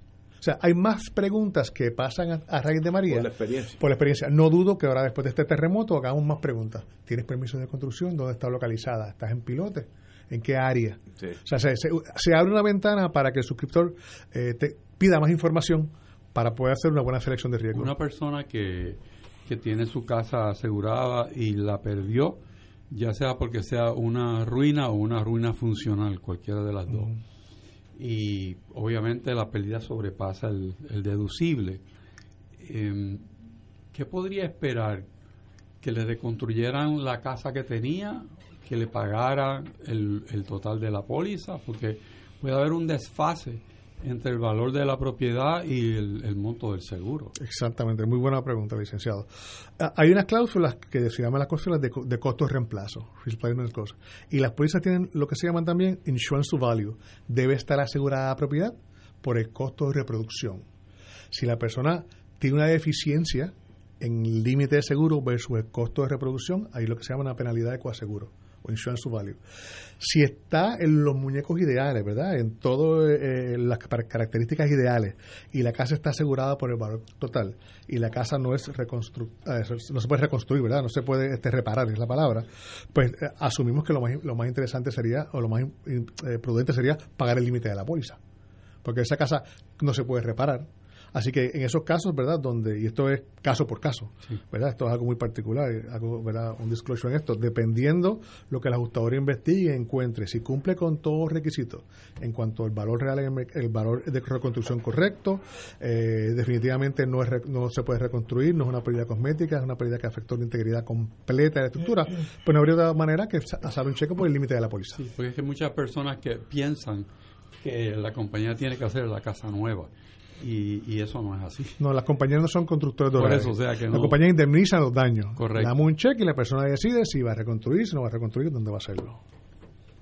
Compañero. No, yo creo que la, la pregunta que estoy recibiendo aquí de, de varias personas, ¿qué es lo primero que deben hacer? Usted señala buscar la hipoteca. Eh, si tiene hipoteca, primero saber que tiene un seguro. Porque la hipoteca, el requisito de la hipoteca es asegurar la colateral contra los riesgos de fuego, huracán y terremoto para la estructura. Así que quien tiene una hipoteca al banco X, Y o J tiene una póliza hazard. Así que buscar su póliza o contactar a su agente de seguro, ¿verdad? Y entonces informarle sobre los daños que tuvo, documentar la pérdida fotografía. fotografía y algún narrativo, ¿verdad? Que es bastante simple, se me afectó la casa durante el terremoto y someter la información para que entonces el proceso de ajuste comience, se refiere a un ajustador y entonces empiecen a, trabajar con la investigación de la reclamación. El, el, ser humano, ustedes que son expertos en seguro, pues conocen ese mundo como todos los profesionales, pero el ser humano, empezando por mí, pues lo único que hace es uno coge el seguro según el consejero de seguro de uno le recomiende. Eh, si yo tengo dudas, yo puedo llamar a Antilles, yo ciudadano, para orientarme sobre el tema, vamos a decir terremoto, tormenta, lo que sea. ¿A quién llamaría? Bueno, pues llamar a nuestro número 787-474-4900. Espérate, 474-4900. 4900. Correcto. Y ahí lo, pueden orientar. Lo ayudamos, lo orientamos eh, o, lo referimos, ¿verdad? Este, lo importante es que sepa que la industria de seguro es una industria sólida. Eh, lamentablemente, ¿verdad? Eh, después de, de huracán María hubo situaciones con algunas compañías, pero una industria robusta estamos listos para dar el servicio. Eh, sabe Ignacio que antes llevamos sobre 90 años, o sea, trabajando, somos una compañía local y estamos listos para recibir las reclamaciones y atender a los asegurados, porque este es el momento, ¿verdad? Uno tiene que, que, cumplir con la promesa del contrato de seguro y estamos preparados y estamos listos. Un privilegio tenerlo aquí. Gracias, Muchas gracias por darle la orientación al país en este, en este tema, ¿no?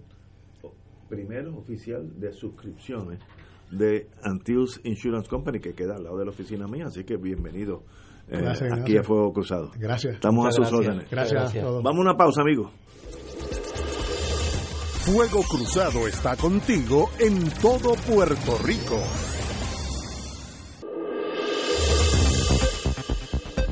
Y ahora continúa Fuego Cruzado.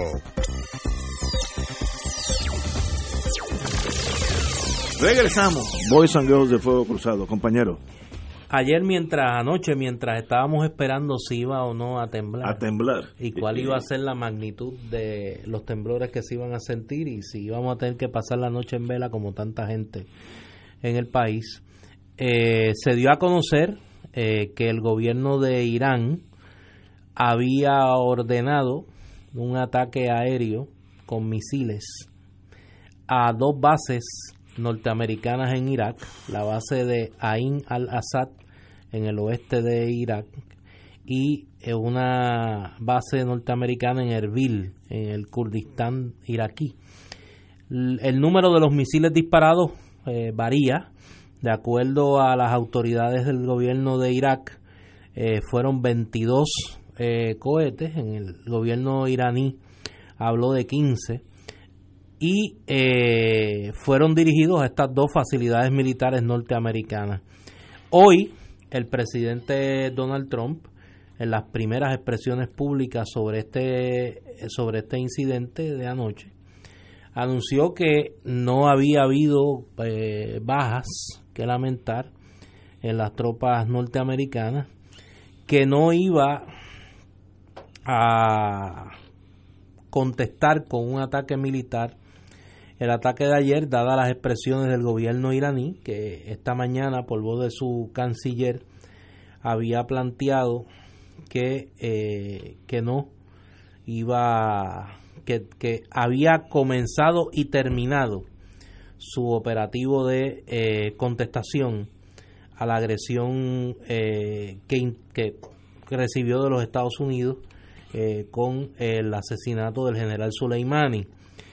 Y hoy Trump anunció que no iba a, escalar el conflicto, que se iba a limitar a eh, aumentar las sanciones militares, las sanciones económicas, eh, y que bajo su presidencia, tirando un poco la raya de cuál va a ser su política hacia Irán, mientras yo sea presidente, a Irán nunca se le permitirá tener armas nucleares. Así comenzó sus expresiones esta mañana que eh, fueron rodeadas y fue impresionante, yo lo vi al mediodía, estuvo el vicepresidente Mike Pence, los secretarios de Estado y Defensa y los altos mandos militares con uniforme. Yo decía, Ignacio debe estar eh, a otro nivel de excitación, no, no, a otro nivel de excitación, porque estaban los generales con toda la, con todo su pechero allí. Eso se llama de regalia. Sí, sí, con full regalia, eh, en full, regalia.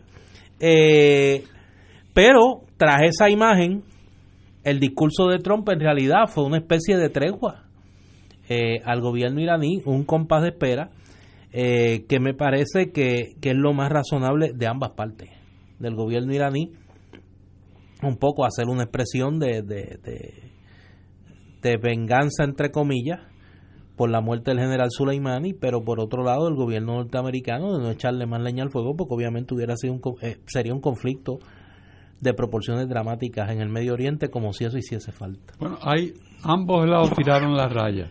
Yo creo que, que podemos esperar algún tipo de movimiento que el gobierno iraní normalmente le echa la culpa a otro. Fue muy raro que asumiera responsabilidad por, por los misiles, porque siempre le, achaca a algún grupo simpatizante, pero que no es parte del gobierno. Y esta vez dijeron, no, nos fuimos nosotros precisamente para lograr que los Estados Unidos entiendan la realidad geopolítica de lo que está pasando. Tiraron la raya ambos, pero yo creo que no, se queda ahí. Sin embargo, creo que fortalece de una forma interesante la figura de Trump, porque ¿quién en Estados Unidos está en contra de la defensa nacional? ¿Quién en Estados Unidos está a favor de la insurgencia? ¿Quién en Estados Unidos está a favor de que haya armas nucleares en manos de otras personas que no sean un grupo selecto de naciones en el mundo? Y, tenemos que ya no se habla más del impeachment. O sea, que eso cogió un segundo plano. Así que yo creo que Donald Trump escogió muy bien el momento de hacer lo que hizo eh, porque se jugó una carta y la carta es fortalecer su base, que es muy fuerte, y además eh, aguantar las críticas del, del impeachment, porque ahora puede decir, bueno, ¿quién me va a defender a mí mejor que este hombre que se para aquí y, asume una postura regia y defiende a los norteamericanos? Pues, ¿por qué voy yo a sacarlo de la posición de presidente? Yo creo que es una jugada que le quedó políticamente bien. Creo que para la humanidad es malísima, pero para él yo creo que le viene bien. Lo que pasa es que aquí los dos eh, ganan.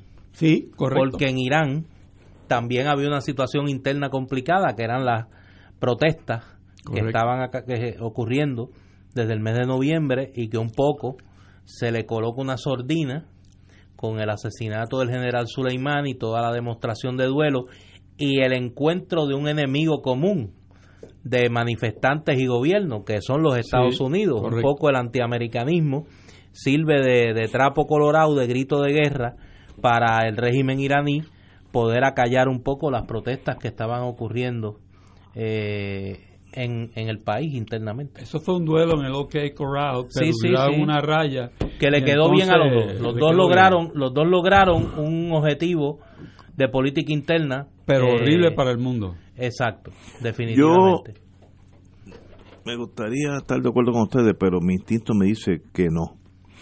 Yo creo que la muerte de este Sulaimán, que era el número, el Joint Chief of Staff, el, el oficial de más alto rango en el mundo iraní, una persona que aparentemente era muy querida, descuartizado por la bomba, porque la foto literalmente lo hizo cantos, literalmente.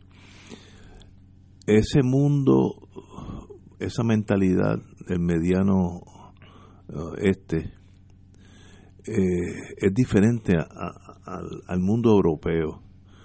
Y un día de esto, en un restaurante, en un tren donde se conglomeren muchos americanos por el resto del mundo, puede ser en Bali, en Tailandia, en Sudáfrica, en Copenhague, en donde menos usted espere, va a haber un bombazo y van a matar un montón de americanos. Todo el mundo va a saber que fue Irán, pero nadie lo va a admitir. Pero dudo que eso pase así y bueno, vamos a darnos la mano, volvemos a ser amigos. Ese mundo, ese tercer mundo no funciona como los europeos. Eh, así que yo, yo estimo que yo estimo que habrán muchas lágrimas de ciudadanos mayormente totalmente inocentes a lo que pasó. Este no es el mundo militar. Tú atacas por donde el enemigo no está, dicho de la guerrilla. Eh, en inglés se dice, avoid the fool, evita donde el ejército enemigo está. Attack the empty, ataca el vacío donde el enemigo no está. Y eso es lo que van a hacer. Espérenlo, desgraciadamente no es el mejor momento para un americano montarse en un tour de eso donde todo el mundo es americano. Eh, pero Espero, yo espero estar equivocado, pero ah, eh, así será.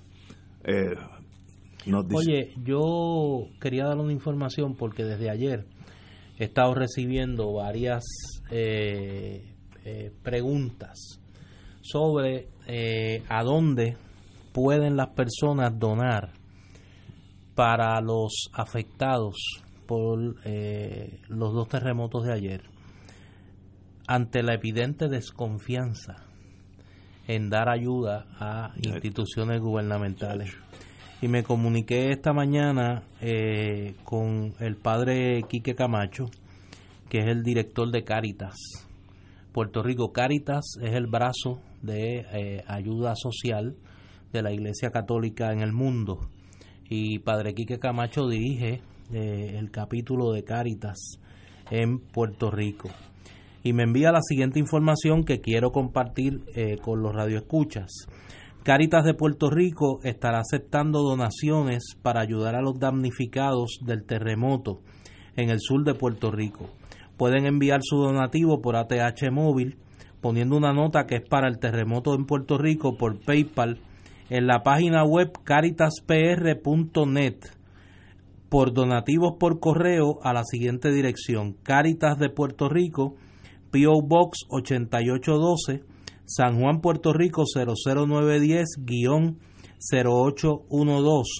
También se pueden donar por tarjetas de crédito Visa y Mastercard llamando al número 787-300-4953. Repito, hay varias maneras de donar.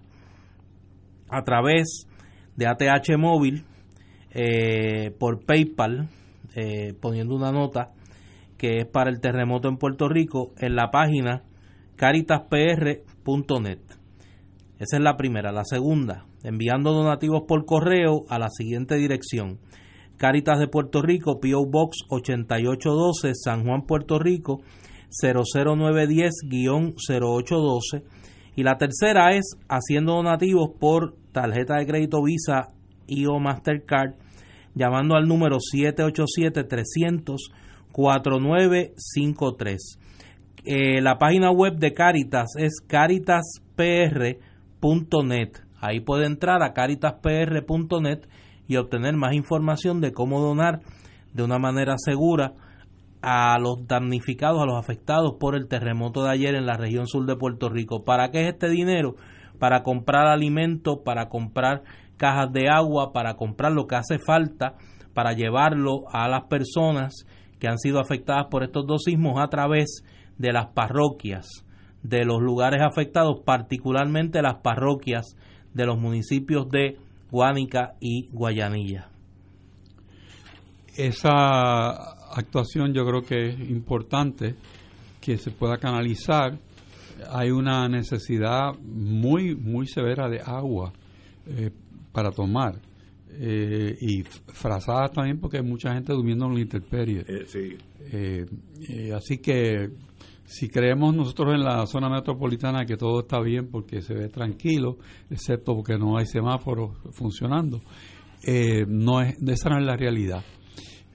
Es interesante que los municipios de Guaynabo, Bayamón y Cataño están haciendo un junte para ayudar Muy a los buena municipios. iniciativa. Muy Sí, bueno. es excelente para ayudar a los municipios eh, que están afectados.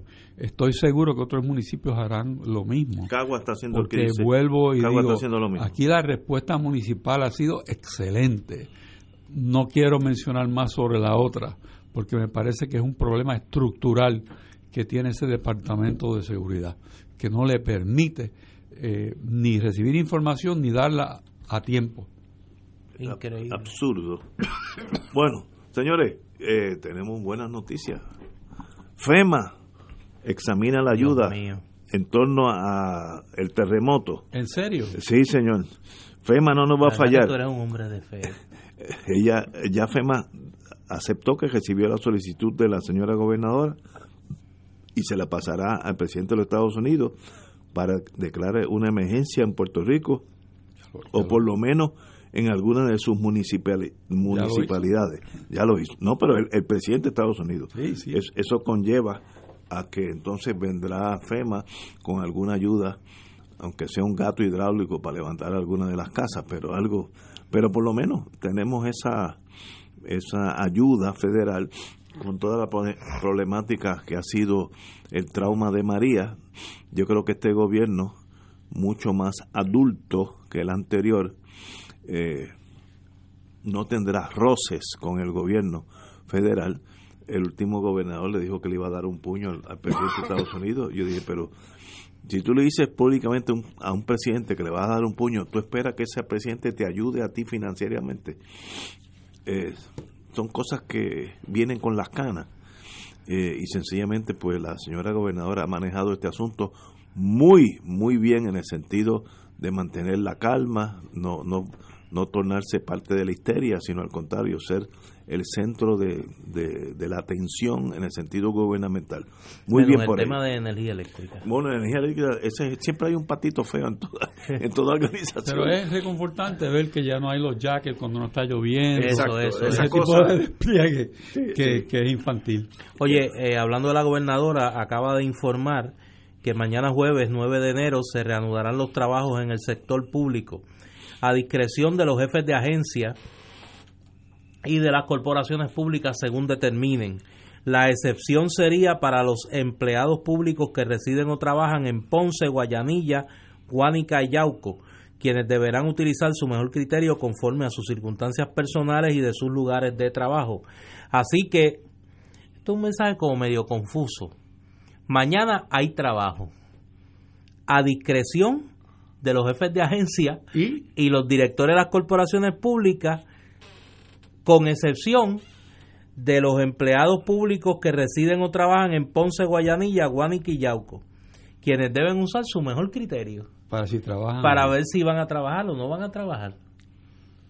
Bueno, pero Yo Eso es flexibilidad. Eso es el flexitime a, lo, a la pero, sí, última pero, potencia. pero si tú trabajas en San Juan, no tienes excusa. Tú tienes que. Ahora, si estás en Guayanilla, puede ser que el techo de tu casa No este, exista. eh, no exista. Por tanto, pues tú tienes que tener cierta discreción. Yo creo que eso es una buena una buena directiva. Sí. Este, dejarla cada. de los afectados, porque si tú estás en Arecibo, donde no pasó nada, pues tú no tienes excusa para no estar en el trabajo. Así que en ese sentido, yo creo que eh, la gobernadora está manejando este asunto muy bien y si lo comparamos con María pues no hay ni que no hay, ¿sabes? no no hay ni que Oye, hacer es comparación interesante que no hay el centro de mando este que había. sí y el COE el COE, el, COE Entertainment Center. que era un- una pasarela de modas y cosas No, bueno, no, y un una- absurdo no, no, no, y- y, y el tumbolo y un mensaje y, y una plaza del traqueteo. sí, Allí lo que se concentraban eran los los tumbólogos. muchachos Sí, sí, los, los brothers. Los brothers y los que estaban guisando. Oye, hablando de todo, porque no nos debemos de distraer. Esta semana no era que se vencía el plazo para que el Departamento de Justicia informara si había o no causa para investigar eh, a esta gente del chat de los brothers Yo creo que habían sí. hecho una extensión Yo, de yo tiempo. pienso y que es la próxima semana. la próxima semana. Sí, pero con el terremoto, todo eso Todos los términos se mueven. Sí, Eh, hay lo que hay un tolling agreement. Towing, tonto, sí. sí. Así que aguántalo, aguántalo una semana. Oye, ya hoy es jueves.